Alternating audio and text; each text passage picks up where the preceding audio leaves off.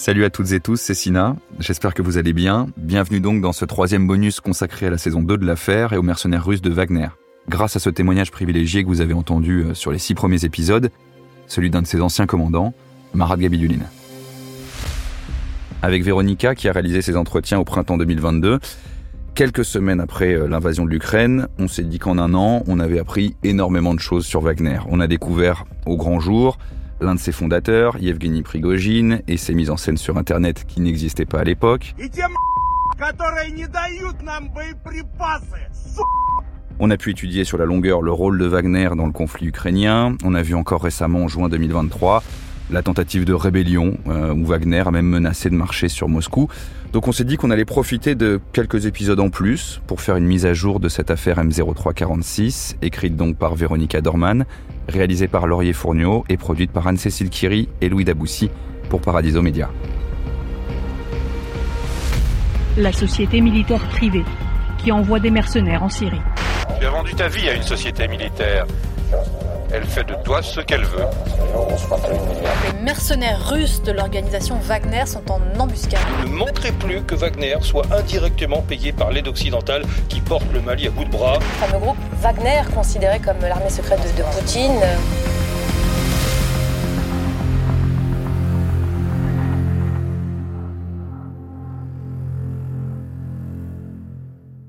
Salut Véronica. Bonjour Sina. Merci de revenir avec nous dans l'affaire. Je rappelle qu'en plus euh, d'être l'autrice de ce podcast sur Wagner, tu es journaliste spécialiste de la Russie à Libération, tu es d'origine russe et ancienne correspondante à Moscou pendant plusieurs années. On en vient aux derniers événements de juin 2023 et cette fameuse rébellion de Wagner, euh, volte-face de Prigogine qui pendant 24 heures entre le 23 et le 24 juin 2023 a menacé de marcher sur Moscou, en tout cas en direction de Moscou. On va refaire un peu tous les, événements avec euh, toi, Véronica. Depuis, en tout cas, on l'a revu sur une photo, il est encore en vie, et malgré sa provocation, on sait qu'il n'est pas persona non grata, en tout cas. On sait que ces hommes ont quitté l'Ukraine depuis justement ce mouvement de, de début juin et cette, cette volte-face. Donc on va se poser la question de façon très premier degré, est-ce que c'est la fin de Wagner qu'on est en train de vivre actuellement, donc là, cet été 2023 ou alors peut-être son retour à la forme initiale euh, d'il y a quelques années, dont Marat nous a parlé pendant euh, six épisodes. Ça dépend ce que tu appelles Wagner, parce que ce serait la fin de quoi dans ce cas-là? Wagner, la marque, le n'a pas disparu. Et puis le personnage Dmitri Outkin qui s'appelle Wagner, c'est son nom, son blaze, son nom de guerre. Wagner, c'est lui qui a donné son nom à la société militaire privée. Lui, il est toujours vivant. Outkin, c'est Wagner. Donc, c'est pas la fin de ce Wagner-là. Alors déjà justement, avec un peu de recul, est-ce qu'on peut revenir sur cette annonce que je vais qualifier, je le prends pour moi, de lunaire, le 23 juin 2023, où on a donc ce Yevgeny Prigogine face caméra qui menace tout simplement le Kremlin, si on résume? Nous nous trouvons au QG, il est 7h30 du matin. Nous avons pris le contrôle de Rostov. En arrivant ici, on s'est rendu compte de la réalité des choses. On a perdu des territoires. Beaucoup de soldats sont morts. Trois à quatre fois plus que dans les documents officiels. Les pertes s'élèvent parfois à 1000 hommes. Il n'y a pas de munitions, il n'y a pas de management. Le ministre de la Défense russe s'est enfui dès qu'il a appris qu'on s'approchait de lui.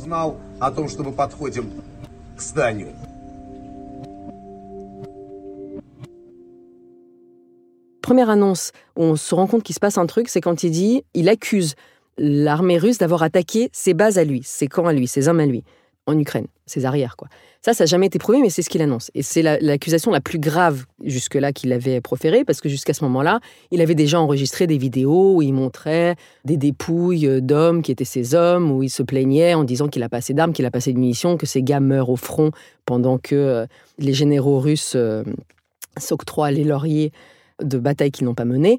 Ça, cette fois-ci, c'est très grave comme accusation. Et donc, ensuite, dans la nuit du, du 23 au 24, et le 24, il entame sa grande marche à Rostov-sur-le-Don, qui est la ville la plus proche de ses bases, et qui est une ville, en fait, qui est... Euh, où Wagner est une réalité qui fait partie du quotidien, en fait.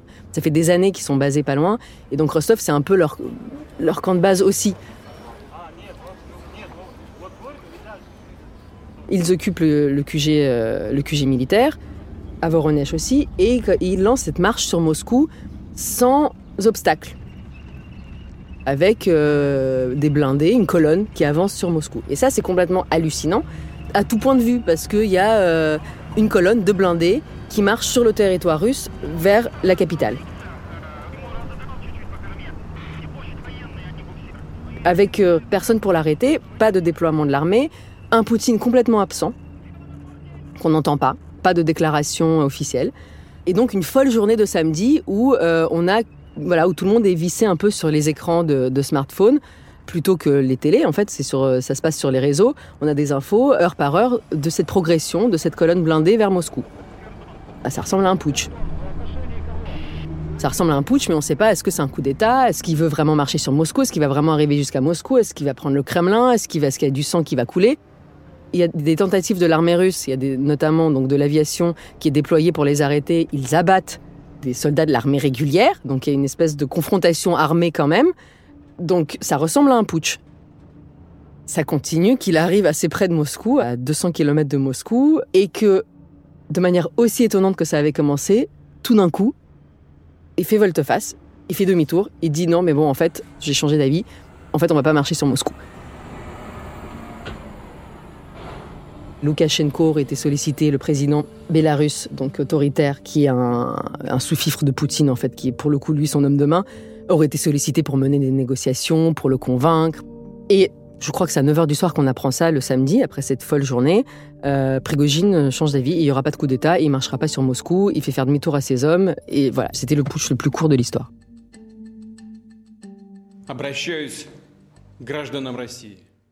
Poutine prend la parole pour dire qu'il a été poignardé dans le dos par un traître.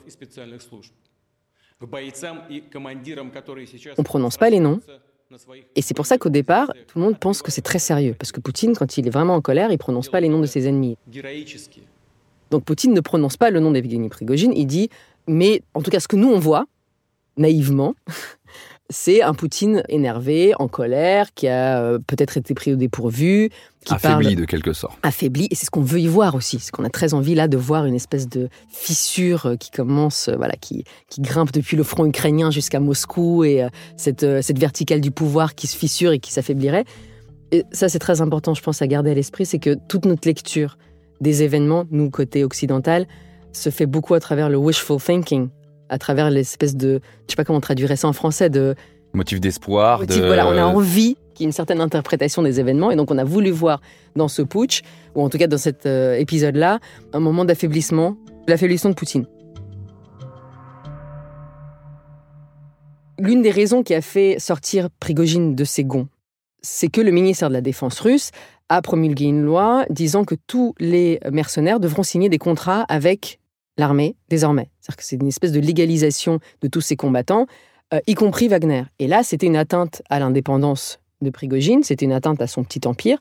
Euh, et ce décret a été, euh, a été, publié quelques jours avant, enfin, ou un, peu avant le, le, putsch raté. Donc derrière cette marche sur Moscou, il n'y avait peut-être pas la volonté de s'en prendre directement au Kremlin, mais peut-être de montrer les muscles face à des généraux, face à des ministres de la Défense, on pense à Shoigu, qui sont venus un peu trop près des affaires de Prigogine. C'est ça. C'était en fait, il voulait la peau du ministre des, armées Shoigu et de Gerasimov, qui est le, chef de l'état-major russe, et pas le fauteuil de Poutine. En tout cas, c'est ce qu'il a dit. Ensuite, il a répété quand il est réapparu, c'est ce qu'il a dit. Ça, moi, ça me paraît assez euh, crédible que c'était euh, faire monter les enchères, c'était de vraiment avoir, euh, avoir la peau de Shoigu, c'est forcer Poutine à choisir entre lui et Shoigu, à trancher, et comme il dit lui, euh, c'est la marche qu'il avait appelée la marche de la justice, se faire justice parce qu'il considère qu'il avait fait l'objet d'une injustice avec cette tentative par le, par euh, le ministère de la Défense d'une main mise sur son entreprise militaire. Donc il voulait défendre ses hommes et ses droits. Donc voilà, donc c'était un coup de force, mais c'était pas nécessairement une tentative de coup d'État dans le sens classique euh, du terme, de renverser le régime en place, euh, de le remplacer par un autre système. Il s'est assuré du soutien d'un certain nombre de hauts gradés de l'armée et des gens qui, euh, en fait, sont restés sur le bord de la route et ne l'ont pas soutenu le moment venu. Donc, quand il est arrivé à 200 km de Moscou, il s'est rendu compte qu'il était tout seul et le qui même me suive n'avait pas marché et en fait, personne ne l'avait suivi. Marat le raconte aussi, puis ça traîne. Il y a, beaucoup de gens, y compris dans les rangs de l'armée russe, qui alors le soutiennent ou en tout cas le, le respectent ou l'admirent pour ce qu'il fait, parce qu'effectivement, l'armée russe est dans un état assez pitoyable, parce qu'il y a des vrais problèmes de ravitaillement et de et euh, d'entretien. et de voilà. Donc le combat qu'il mène, les gens ils sont pas insensibles. Enfin, le combat qu'il menait en tout cas contre les, euh, les failles visibles de l'armée en fait. Donc euh, et au moment où il marche sur Moscou, alors ça c'est un autre truc et tout d'un coup pour la première fois depuis des années, de manière complètement pareille, irrationnelle, on se dit quelque chose peut bouger en Russie. Le pouvoir peut bouger. En fait, le règne de Poutine est tellement long et tous les opposants et tous les dissidents se sont tellement cassés les dents et tous les mouvements de résistance n'ont tellement pas réussi qu'il y a une, cette espèce d'idée que c'est de toute éternité le régime de Poutine. Et là, pour la première fois depuis très longtemps, il y a eu cette espèce de frissonnement, de frissonnement qui explique aussi l'emballement. Il y a eu des, des opposants notoires euh, comme Mikhail Khodorkovsky, qui est l'oligarque euh, déchu, euh, qui a beaucoup souffert de Poutine et qui est en Europe maintenant, qui lui, par exemple, a dit si nous sommes contre Poutine, nous devons être pour Prigogine, parce que la guerre c'est sale, parce que ça se fait comme ça, et parce que c'est des types comme ça qui vont faire tomber le régime. Donc il y a eu cette espèce d'idée que le régime de Poutine n'était pas éternel. Voilà, donc est-ce que le pouvoir a vacillé? Est-ce qu'il s'est vraiment fissuré? Est-ce que c'est une réorganisation? Euh, des ressources, des rôles, où ils se mettent en fait d'accord entre chefs mafieux qu'ils sont, qui va garder quelle partie du gâteau, qui va faire quoi. Je pencherais plutôt pour sa dernière hypothèse. Prigogine, comme tu l'as dit, n'est pas persona non grata. Il est invité au sommet Russie-Afrique qui se déroule euh, à Saint-Pétersbourg au moment où on se parle. Et donc, il garderait les opérations africaines, notamment, là où, en tout cas, il a amassé une certaine fortune en travaillant en Centrafrique avec Wagner et au Mali en récupérant des richesses naturelles euh, sur place. On revient toujours à ce problème de vision peut-être que l'on a. On se dit, ben, quelqu'un qui va marcher sur euh, Moscou, qui va inquiéter euh, le Kremlin, et eh ben, Poutine, il va lui tordre le cou ou il va trancher. Et il y a ce pragmatisme qu'on devine en tout cas à travers de ce que tu dis, c'est quand j'en ai besoin, je garde. On verra après quand il n'en aura plus besoin. Voilà. Va en Biélorussie, caser tes hommes. J'ai fait quelque chose. J'ai séparé un peu tout le monde, les gradés, qui auraient peut-être lorgné sur Wagner. Ils sont loin de toi. Et toi, tu, vas, toi, tu as de l'Afrique. C'est un peu ça, en fait, au final, la morale de toute cette histoire? C'est à ça que ça ressemble pour l'instant, en tout cas. Parce que, effectivement, ce qu'on sait, c'est que beaucoup d'hommes sont arrivés au Bélarus, de combattants, qu'ils sont là-bas. Donc, ils n'ont pas été inquiétés, ils n'ont pas été emprisonnés, ils vont continuer à toucher de l'argent. Euh, il a tendu la main, Poutine, aux mercenaires. Donc, il leur a dit voilà, ceux qui n'ont pas pris part au putsch, qui ne sont pas mêlés à tout ça, peuvent rester dans les rangs euh, de la compagnie, euh, s'exilant en Bélarus. Et c'est d'ailleurs ce qui avait été annoncé c'est que Prigogine a accepté de partir lui aussi au Bélarus. Donc, pareil, spéculation est-ce qu'il est dans une cave en train de se faire arracher les ongles? Est-ce que Poutine est très très énervé Est-ce qu'il est en train de, dealer euh, sa sortie? Est-ce qu'il est en train de partager euh, Est-ce que Wagner est en train d'être démantelé? Tous les médias ont été fermés. On n'a plus la grande tour avec le W à Saint-Pétersbourg. Ça, ça a été démantelé. La grande tour a été démantelée. Les médias ont été fermés. Il reste encore deux ou trois chaînes Telegram qui appartenaient à cette holding, ou en tout cas qui étaient tenues par des proches de Prigogine qui continuaient d'être actifs et qui continuent à relayer euh, a publié ses déclarations, et notamment la dernière étant euh, après le, putsch réussi, lui pour l'instant au Niger, où euh, Prigogine euh, accueille ça positivement. Et je crois que c'est la première fois d'ailleurs qu'il fait une déclaration comme ça depuis, depuis un certain temps aussi. Politique. Donc là, il, en fait, il, reprend, il, refait ce qu'il faisait avant déjà.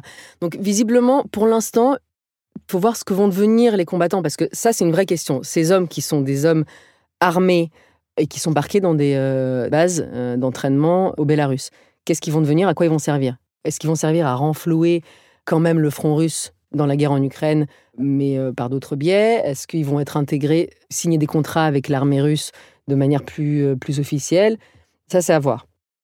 On sait juste qu'il y a une grosse partie du contingent qui va retourner en Afrique, en tout cas, sur des opérations. C'est ce qu'ils ont dit, mais c'est ce que Prigogine et Outkin ont annoncé à, euh, à leurs hommes réunis au Bélarus en disant l'Afrique nous attend, mais ils ont aussi dit un truc très cryptique de nous allons bientôt embarquer pour la plus grande mission que nous n'ayons jamais accomplie, la plus grande affaire.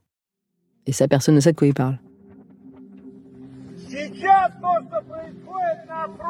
Ce qui se passe actuellement sur le front est une honte à laquelle nous n'avons pas envie de participer.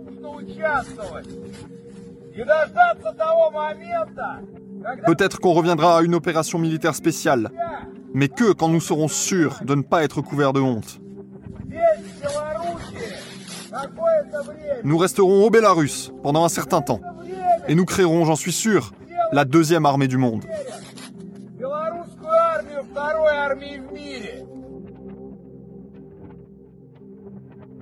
Il a été jusqu'à ces, propos-là, en fait, de faire de Wagner la deuxième armée au monde. Qu'est-ce qui reste de son empire? Ça, moi, je ne le sais pas non plus réellement, parce que c'était un petit État dans l'État. Tout son système, entre euh, la manière dont fonctionnait l'État russe, les ressources qu'il retirait lui-même de ses contrats en Afrique, les combattants, les hommes qu'il avait, les officiels russes qu'il avait dans la poche. C'était... Euh, en fait, quand il a fait son putsch, c'est presque comme s'il avait déjà peut-être un petit État fantôme qui était déjà en place. Il aurait pu mettre quelque chose en place, une espèce de petite république autonome, parce qu'il avait toutes ces ressources-là. Donc, euh, qu'est-ce que tout ça, ça va devenir? Est-ce que c'est complètement démantelé? Parce qu'il est allé trop loin est-ce que c'est parce que simplement il n'est pas assez dangereux ou parce que Poutine sait qu'il peut le contrôler? Est-ce que c'est parce qu'il est du compromettre sur Poutine et qu'en fait il est très dangereux? Ça, on n'en sait rien. Ça fait partie quand même d'un fantasme. D'un fantasme autour de Prigogine qui reste et de cette force Wagner qui, même si on a vu un visage maintenant et que c'est plus une armée de l'ombre, euh, a vraiment visiblement des cartes dans sa manche pour pouvoir continuer d'exister au-delà euh, du théâtre ukrainien. Absolument. En tout cas, il est toujours là. Et je pense que la réponse à ta question avec laquelle on a commencé, c'est que euh, Wagner n'a pas disparu, dans aucun sens du terme. Prigogine n'a pas disparu, en tout cas à l'heure où on se parle, et euh, l'histoire n'est pas du tout terminée.